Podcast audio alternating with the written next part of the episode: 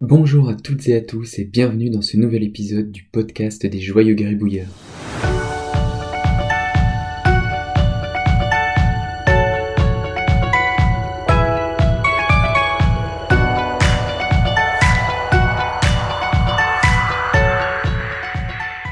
Dans facilitation graphique, il y a bien évidemment graphique, mais il y a aussi facilitation.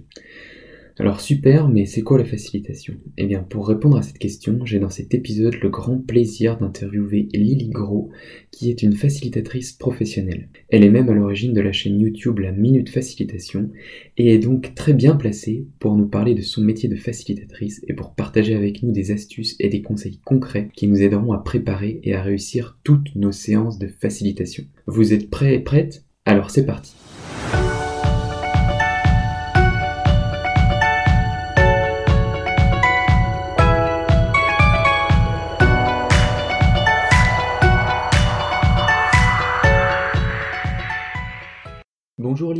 Bonjour Laurent.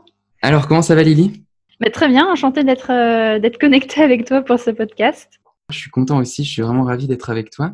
La première question que j'ai Lily, c'est euh, Mhm. qui es-tu?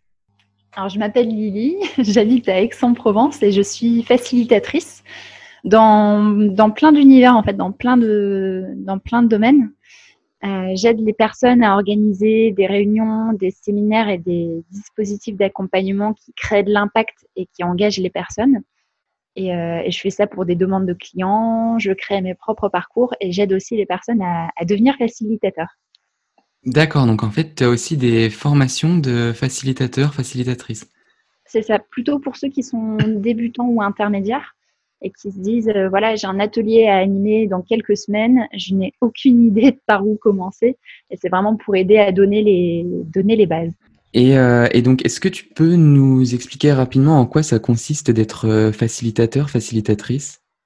En fait, pour moi, c'est deux, c'est deux choses principales. C'est, il y a un côté qui est de la conception, c'est-à-dire en partant d'une demande, d'un objectif qui est plus ou moins précis, d'un groupe de personnes et d'un, d'une durée.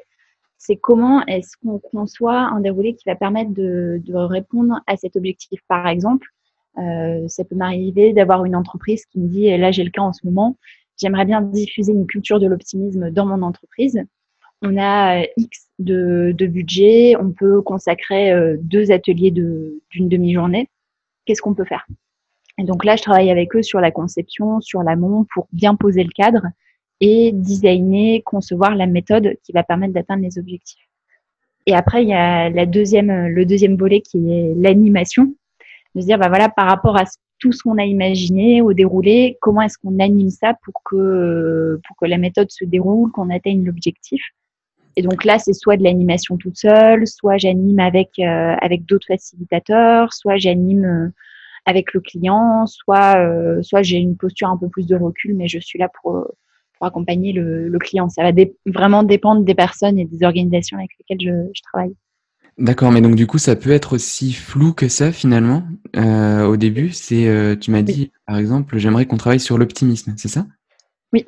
En fait, en fait, ça va vraiment, ça va vraiment dépendre des fois. Parfois, il y a des, des demandes qui sont extrêmement précises. Par exemple, animer une réunion de cohésion pour un réseau de professionnels qui se réunit quatre fois par an. Il y a tel, tel, tel enjeu dans le réseau et voilà ce qu'on a envie de faire.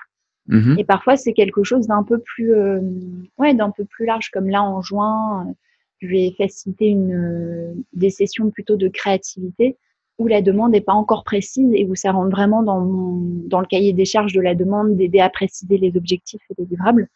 Parce que c'est vrai que voilà, cultiver l'optimisme, par exemple, c'est hyper large comme demande. Et si on reste sur ce niveau euh, de précision, on va pas aller très loin. En fait, on va faire quelque chose qui est très générique. Mais plus on arrive à spécifier, plus on arrive à avoir de, de l'impact. D'accord, ok, donc c'est vraiment en fait ça fait vraiment partie de ton travail que d'aider Oui. ton client à euh, préciser finalement sa demande, quel va être l'objectif pour lui, quels sont les enjeux, et ensuite du coup à concevoir finalement le meilleur fil directeur pour que tu puisses en fait, enfin que tu puisses ou que eux puissent Mm, mm, mm. animer un atelier qui les mène progressivement vers le résultat attendu, c'est ça? Complètement. Et c'est et c'est vrai que dans la facilitation, parfois, il y a cet écueil de dire euh, ah ben, j'aimerais faire euh, telle méthode d'animation, par exemple un Word Café, ou j'aimerais faire une session de créativité. Et parfois, euh, on a cet écueil de directement se dire ce qu'on a envie de faire et c'est pas toujours euh, cohérent avec les objectifs. Donc c'est en fait le, travail de conception, c'est presque déjà, on va dire, 60-70 du travail, euh, ouais, 60-70% du travail qui est déjà fait en amont. Ah oui, d'accord, ok, d'accord. Donc en fait, oui, facilitation ne veut pas dire animation en fait c'est l'animation, c'est une facette de la de la facilitation, mais pour moi, ça se résume pas que, que à ça. Mais après, parfois, parfois, moi, je peux être euh, sur des missions où je suis juste mobilisée sur la facilitation du jour J et où tout a été conçu en amont par quelqu'un d'autre, en voilà, par un autre facilitateur. Mais, euh, mais voilà, il y a toujours eu de la conception en amont, ça c'est sûr. D'accord, ok. Et, comment est-ce que tu en es arrivé finalement à t'intéresser à la, facilitation? Tu faisais ça dans tes anciennes entreprises? Comment Oui. oui? Bah, en fait, c'est venu, c'est venu assez progressivement. Euh, pendant un peu moins de six ans, j'ai travaillé dans une super asso qui s'appelle euh, Enactus et qui accompagne des étudiants, des, lycéens et, euh, et, aussi des professionnels à renforcer leur posture entrepreneuriale et leur sens de l'initiative. Et en fait, dans, parmi les métiers que j'ai fait euh, dans cette super asso. J'ai fait de, de l'accompagnement de, de groupes, de l'accompagnement d'individus. J'ai fait pas mal, j'ai animé pas mal de séminaires et de démarches. Et, mmh. euh, et j'ai fait aussi plein d'autres, plein d'autres choses, mais je me suis vraiment rendu compte que c'était ça qui me, qui me donnait l'énergie en fait de mettre des groupes ensemble, de les faire collaborer sur un objectif euh, et, donc, j'en ai fait mon métier à temps plein il y a, il y a quelques, quelques mois. Et, est-ce que tu as eu besoin de te former finalement pour pouvoir euh, dire que tu étais facilitatrice? Non. Euh, j'ai... En fait, moi, j'ai pas de formation sur, sur la facilitation. En tout cas, j'ai pas de, de diplôme de facilitation. Par contre, j'ai une formation de, de terrain. Euh, mon ancien chef chez Nactos m'a transmis énormément de choses. Il nous a fait beaucoup de formations à la facilitation, mais qui sont pas labellisées organismes de formation. Mhm. Mais de fait, on a eu des moments où il m'a transmis des, des, outils. Et moi, je me forme aussi beaucoup euh, en autodidacte, donc en lisant des bouquins, en, des bouquins, en allant voir des séminaires et beaucoup aussi en, en m'inspirant d'autres facilitateurs. J'apprends jamais autant. Quand je vois des personnes faciliter, je vois ce qui me plaît, je vois ce qui me plaît moins, je vois ce qui crée de l'impact. Mhm. Euh, et, je fais l'éponge. D'accord. Et, donc finalement, en fait, quand est-ce qu'on va, quand est-ce qu'on va faire appel à toi? Du coup, ça va être, euh, c'est un, besoin qu'une entreprise identifie? Parce que, enfin, au final, mon impression, c'est que c'est quelque chose qui est quand même assez, euh, alors j'allais dire assez nouveau. En tout cas, le terme facilitateur, facilitatrice, me semble assez nouveau. Et donc finalement, je me dis, il y a quand même des entreprises qui doivent peut-être même pas avoir conscience qu'elles ont qu'elles auraient besoin de facilitation. Et donc finalement, quand et comment est-ce qu'on en arrive à se dire bah tiens, il nous faudrait un facilitateur ou une facilitatrice? Je pense qu'il y a plusieurs cas. Il y a peut-être un cas où, euh, ils identifient plutôt un besoin sur l'animation. Euh, tu vois, le cas assez classique, c'est on fait une réunion de, de, cohésion pour notre équipe et on a besoin de quelqu'un qui soit extérieur à l'équipe pour, euh, pour animer ou mhm. euh, des, des, des, oui, des réunions où la compétence d'animation et de facilitation n'existe pas en interne et donc ils se disent ah bah tiens euh, on a besoin de faire cette réunion là mais on ne sait pas comment l'organiser on ne sait pas comment la concevoir ni comment l'animer donc on fait appel à quelqu'un d'extérieur et, euh, et je pense que les démarches de changement c'est aussi des, des endroits où on fait on fait pas mal appel à des personnes qui sont dans, dans la facilitation par exemple Aujourd'hui, il y a un gros sujet dans les entreprises qui est euh, émergent dans certains cas et assez saillant dans d'autres, qui est la qualité de vie au travail. Mm-hmm. Et il y a pas mal d'entreprises qui cherchent des consultants qui vont les aider sur la qualité de vie au travail, mm-hmm. mais qui finalement arrivent à faire appel à des consultants, euh, des facilitateurs à la fin, parce qu'ils se rendent compte que qu'ils ont envie d'avoir une démarche qui est plus participative. Et ça, je pense que c'est un, c'est quelque chose qui est en train de se transformer dans le monde du, du consulting et du conseil en général euh, de passer en fait d'une démarche purement de conseil où on arrive, on fait un diagnostic et on donne du conseil à quelque chose de plus participatif où on fait émerger des demandes, des irritants, des idées de la part des, de la part des collaborateurs des entreprises directement. Oui, d'accord. Donc en fait, c'est vraiment, euh, c'est vraiment ça l'idée. En fait, tu facilites leur travail en équipe. Oui. Tu facilites leur production. C'est exactement ça. C'est En fait, c'est dès qu'il y a un groupe qui a un objectif commun et qui sait pas euh, et un objectif commun, une euh, voilà limite de temps et, euh, et, des, et des moyens, bah, mon boulot c'est de les aider à se, à se mettre en musique autour de, de cet objectif. Et mhm. après, selon la complexité des, des sujets, il faut s'entourer d'experts aussi. Euh, par exemple, il y a quelques, quelques mois, j'avais animé un hackathon sur la sécurité informatique. Je ne connais rien en sécurité informatique, donc il y avait des experts qui étaient là pour remplir au niveau du contenu. Mais moi, j'étais plus là pour euh, créer le cadre de travail et rythmer le hackathon pour que les gens arrivent à, à un objectif et à une expérience euh, positive à la fin. D'accord. Donc, ok. Donc, en fait, finalement, comment se déroule une journée type de facilitation du point de vue d'un participant? Alors, il y, a des grandes phases qui sont un peu petites, mais après, il y a plein de choses qui sont très particulières à chaque événement. Oui. Euh, pour moi, il y a une, première phase qui est incontournable, qui est l'accueil.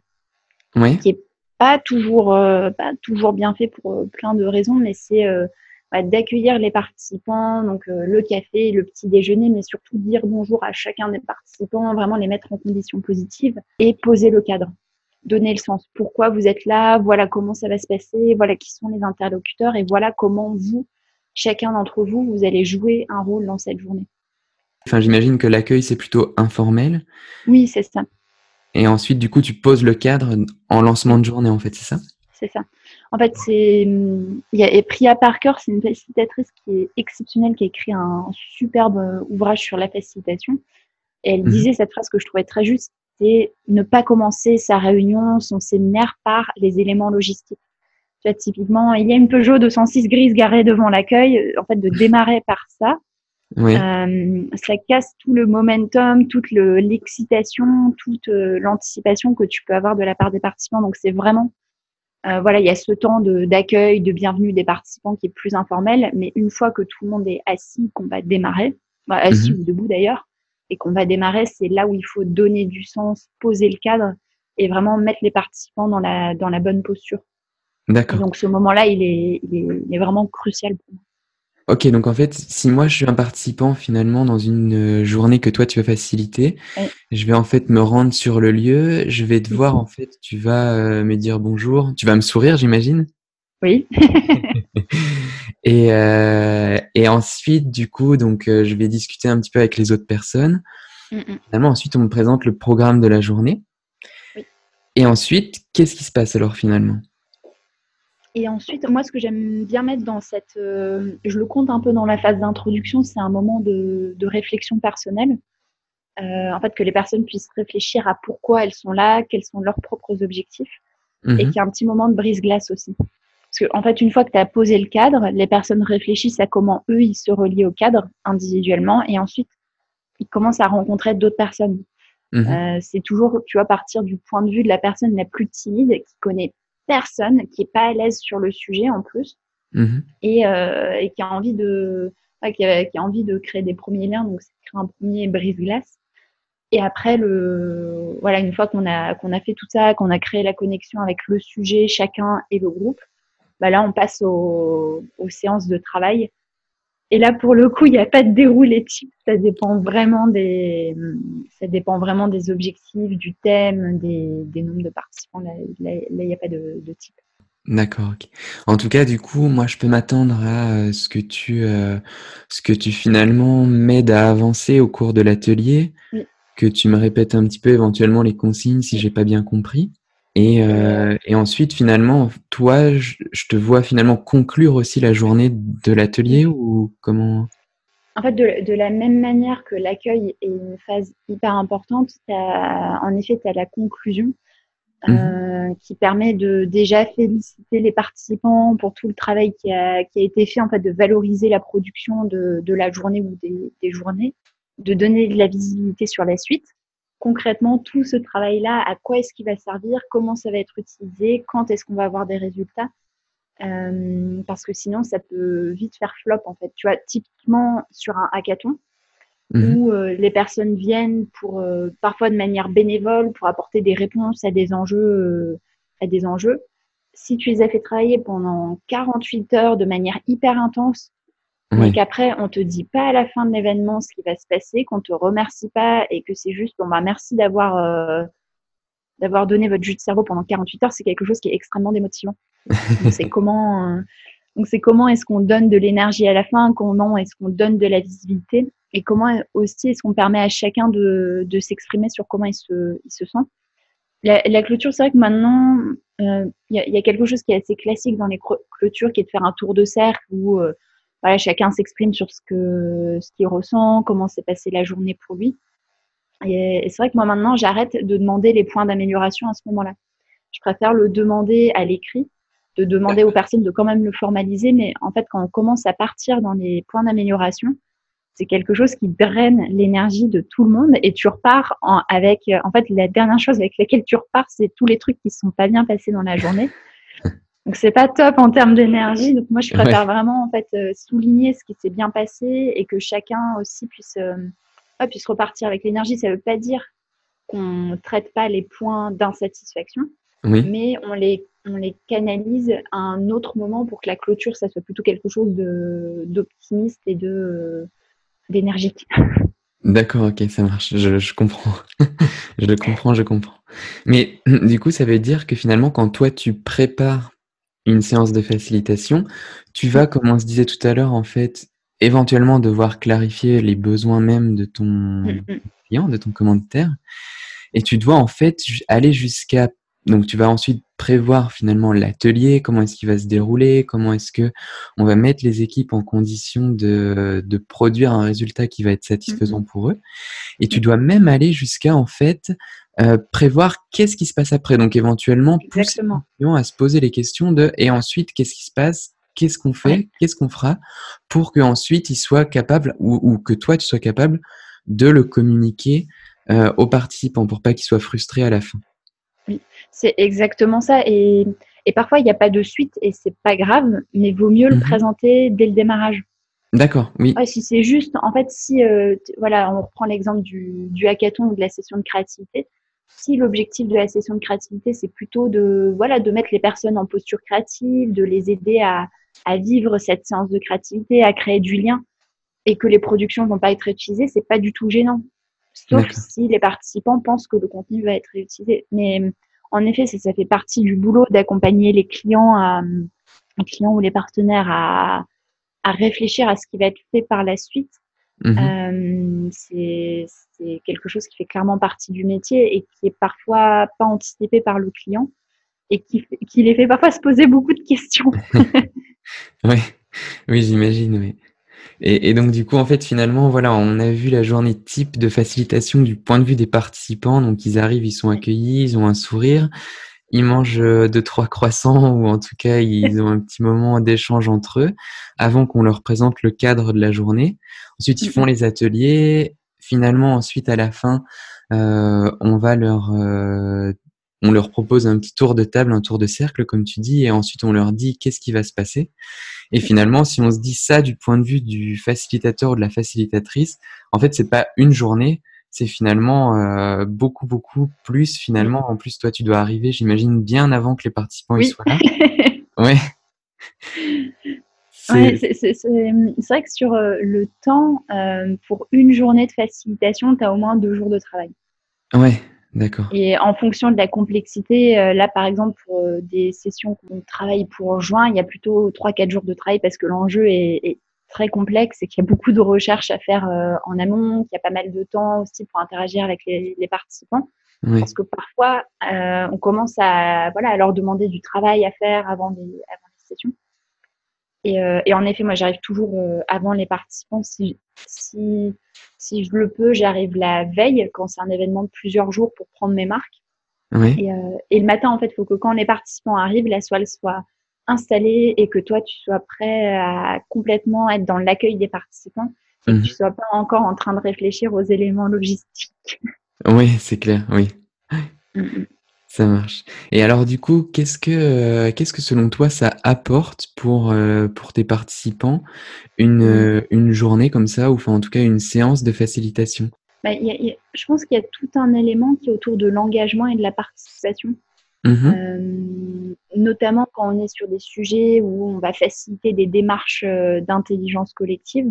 Mmh généralement, les personnes ressortent en se disant ah ben c'est chouette, j'ai pu mieux comprendre le projet de mon entreprise ou là je connais mieux les membres de, de mon équipe. En fait, généralement, ils ressortent en se sentant beaucoup plus engagés par rapport au sujet qu'ils ne l'étaient euh, ne l'étaient avant. Généralement, ils ressortent avec de l'énergie. Bon, parfois, ils sont un peu fatigués dans leur corps, mais très, euh, voilà, assez enthousiastes, contents d'avoir passé une, euh, une bonne journée. Ce côté énergique-là, il est assez, il est aussi important à prendre en compte. Mhm. Et puis parfois, il y a de, il y a de l'acquisition de compétences en fonction des objectifs de la journée. Parfois, on va faire des, soit les faire travailler sur des outils, les faire acquérir des techniques ou euh, voir les former à certaines, certaines choses. Mhm. Voilà, généralement, le côté j'ai appris quelque chose ou j'ai découvert une nouvelle manière de faire, ça, ça, peut aussi être un bon, un bon bénéfice. D'accord, ok. ok. Mais c'est une, une, bonne, une bonne question que tu poses. Je ne me l'étais pas encore euh, formalisé avant. bah oui, je sais pas. Euh, en tout cas, le, il y a un vrai, moi, de ce que j'entends, de ce que tu me dis, c'est que finalement, tu apportes beaucoup de cohésion en fait en tant que facilitatrice au groupe de travail que tu accompagnes en fait. Oui, bah, c'est sûr que si tu veux faire travailler, ça c'est aussi mon penchant naturel. Moi, je suis très portée sur le, le groupe humain et le, le collectif, mais pour moi, euh, pour moi, si tu si tu crées pas cette cohésion là, ou en tout cas si tu crées pas la capacité à travailler ensemble, bah, tu mhm. vas avoir un résultat qui est un peu plat en fait, qui est pas empreint des réalités de chacun, où euh, les gens, tu vois, se sont exprimés un peu sur des banalités, alors que quand tu crées une vraie connexion, bah, tu peux rentrer dans le débat, les gens peuvent s'exprimer de manière authentique, et là, tu vas beaucoup plus loin, je trouve, dans la collaboration que, que si la connexion est, pas créée avec le groupe. Ouais, et en fait, du coup, j'ai l'impression même que c'est quelque chose qui, euh, qui peut durer potentiellement même après la journée de facilitation. Oui. Donc, euh, complètement. Euh, après, ça, peut durer, mais, mais il faut aussi savoir mettre une, une fin, en fait. C'est qu'un processus de facilitation, ça a un début et une fin. Et euh, parfois, même si tu as créé une super atmosphère, que les gens se sentent super connectés, si c'est pas un objectif en soi de construire une tribu de personnes qui vont se retrouver après, bah, mhm. peut-être qu'ils se reverront plus, même s'ils ont créé une forte connexion. Et c'est euh, et c'est ok aussi. C'est après, je pense qu'il y a aussi une partie qui est à, charge des participants de se dire bah, si les gens sont bien sont bien entendus et que l'objectif de la séance n'était pas de bah, de créer cette tribu, de, de faire en sorte que les gens se retrouvent après, bah, je pense que c'est aussi aux participants de se dire euh, on s'est bien entendu, euh, allons boire un café un de ces jours. oui, d'accord. Après, moi, du coup, j'imaginais plutôt, tu sais, une, euh, par exemple, un manager avec son équipe, où en fait, bah, du coup, je me disais finalement, après la journée de facilitation, il se peut qu'ils arrivent à mieux fonctionner ensemble. C'est-à-dire que du coup, toi, tu aurais posé euh, bah, justement cette cohésion, tu aurais posé un petit peu les bases d'une nouvelle façon de travailler, d'une nouvelle façon d'interagir, et que derrière, en fait, ça va perdurer même si toi, t'es plus là. En fait, c'était un peu ça le, sens de ma question. Oui, euh, c'est vrai que moi, je l'ai pris, euh, je l'ai très sous le, fait que ce soit des personnes qui se connaissent pas sur des réunions, mais en effet, sur des, groupes qui se connaissent et qui bossent ensemble, généralement, tu as un avant et un après. Et après, ouais, d'accord. Et, et, du coup, quel, euh, quel conseil, toi, tu donnerais aux, aux, managers, justement, qui se disent, bah, tiens, moi, j'aimerais bien animer des séances de travail avec, euh, avec mon ou avec mes équipes pour, euh, justement, avoir plus de, de collaboratifs, de participatifs. Mm-hmm. Donc, en fait, eux, ils se retrouveraient quelque part un petit peu dans une posture de facilitation, puisqu'ils devraient faciliter le, le, le travail en, en équipe, enfin leur le travail qu'ils font avec leur équipe. Quel, euh, quel conseil tu pourrais leur donner du coup dans ce cas de figure-là? Ben, le, conseil que je peux donner, ça, ça revient à, un élément dont on parlait tout à l'heure, c'est de prendre du recul et de ne pas rentrer directement dans la méthode, mais de, en fait, de réfléchir aux objectifs, de réfléchir à là où ils ont envie d'emmener l'équipe, de réfléchir à ce qui a déjà été fait aussi, mmh et, de, et de réfléchir aux besoins des, des participants. Je, je pourrais t'envoyer, j'ai en fait j'ai mis en place un petit outil qui est un outil visuel avec plusieurs questions à se poser pour des personnes justement qui veulent organiser une réunion, qui n'ont pas forcément euh, besoin et ou envie de faire appel à quelqu'un qui les aide dans la conception, mais qui, peuvent bénéficier de quelques questions pour prendre du recul. Ça, je pourrais te, te l'envoyer parce que pour moi c'est vraiment ça en fait, c'est prendre du recul, se poser les bonnes questions pour élaborer un, quelque chose qui soit utile et pas, pas une énième réunion ouais. de syndrome de la réunionite. Lily, du coup, euh, on a parlé un petit peu euh, de ton métier, de comment est-ce que tu t'en es arrivé là, de tes interventions, comment est-ce qu'elles se déroulent, de comment est-ce que les participants perçoivent finalement euh, ce que tu leur apportes. Tu viens de nous donner aussi un, précieux conseil du coup pour les managers ou autres, hein, j'imagine, parce que ça pourrait aussi s'appliquer pour des chefs de projet, mais en tout cas qui veulent animer des séances de travail avec des équipes. Donc préparez bien en amont, posez-vous les bonnes questions. Quel est l'objectif? Et finalement, maintenant, du coup, j'aimerais aussi qu'on parle un petit peu de, euh, du, futur pour toi, en tout cas, de, tes opportunités. donc, euh, du coup, toi, tu te définis comme une slasheuse, c'est ça? Oui. voilà, donc tu es facilitatrice, mais tu fais aussi plein d'autres choses. Euh, quelles seraient finalement, enfin, est, donc, quelles sont les autres choses que tu fais aujourd'hui et quelles sont éventuellement les cordes que tu voudrais rajouter à ton arc encore? Mmh. C'est vrai que si je suis slasheuse, mais j'essaye d'être dans, le même, dans la même posture de facilitation à travers tout ce que je fais. Comme ça, moi, ça me donne aussi une unité dans les différents projets. D'accord. Euh, il y, a une corde que j'aimerais bien rajouter, mais sans en faire un métier à part entière, c'est le, le côté graphique. Pas forcément d'aller jusqu'à la facilitation graphique, mais au moins de, voilà, de faire un peu plus de sketchnoting et globalement de savoir mettre plus de visuels dans, dans ce que je fais, j'ai commencé à le faire dans des ateliers, à voilà, utiliser un peu plus de pictos, plus de couleurs, plus de, mhm. de diagrammes, parce que moi je suis très, très attirée par l'écrit à la base. J'ai une, voilà, une bonne plume, j'aime écrire. Mhm. Sauf que parfois c'est trop costaud en termes de contenu, donc de, de mettre du visuel, de rendre les choses plus lisibles et plus visibles. Ça, c'est un peu un de mes sujets du, du moment. Euh, et il y a autre chose qui m'intéresse beaucoup aussi, c'est le côté culturel de la facilitation. Là, je commence à. J'étais. Euh, c'est ma semaine des interviews. Là, j'étais avec euh, une facilitatrice australienne lundi matin et toi aujourd'hui. Et je, et je rencontre une facilitatrice néerlandaise demain.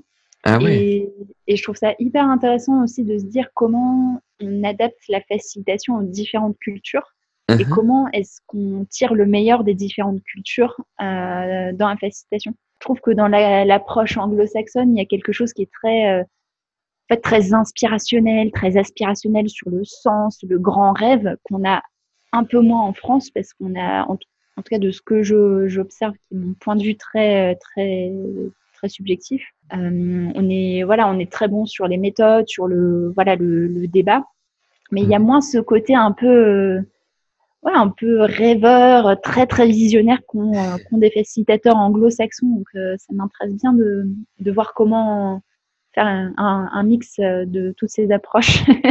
et en tout cas, du coup, tu sais que pour tout ce qui est visuel et gribouillage, tu peux te tourner bien sûr vers les joyeux gribouilleurs?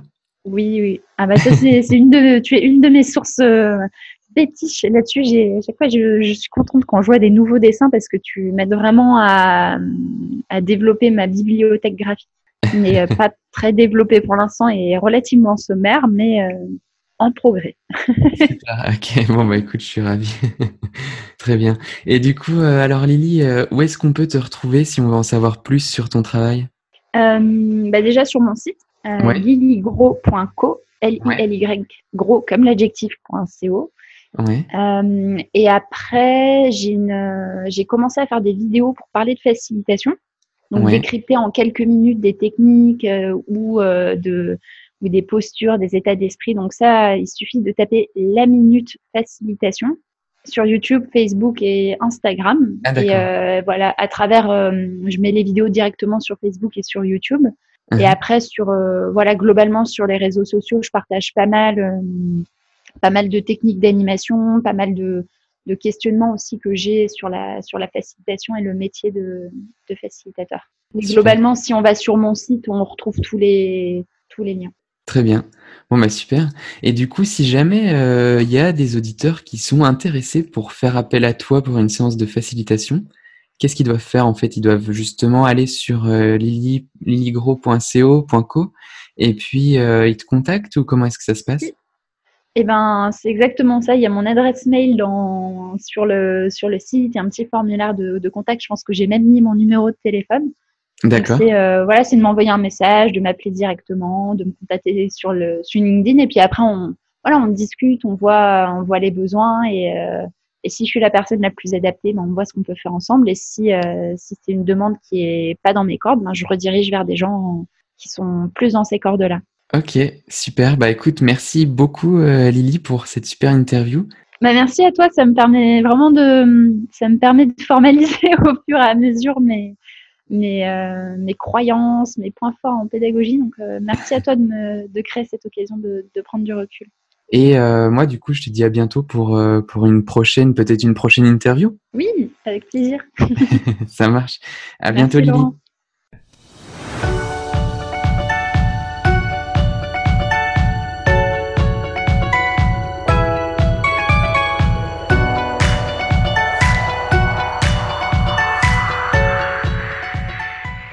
C'est maintenant la fin de cette interview, j'espère qu'elle vous aura plu et qu'elle vous aura aidé à vous faire une idée de ce qu'est la facilitation. Si vous avez apprécié ce podcast, laissez-moi 5 étoiles et un commentaire positif dans Apple Podcast. C'est vraiment ce qui m'aidera le plus à faire connaître cette chaîne et à répandre la gribouille partout dans le monde. D'ici là, je vous souhaite de bonnes gribouilles et je vous dis à bientôt pour le prochain épisode.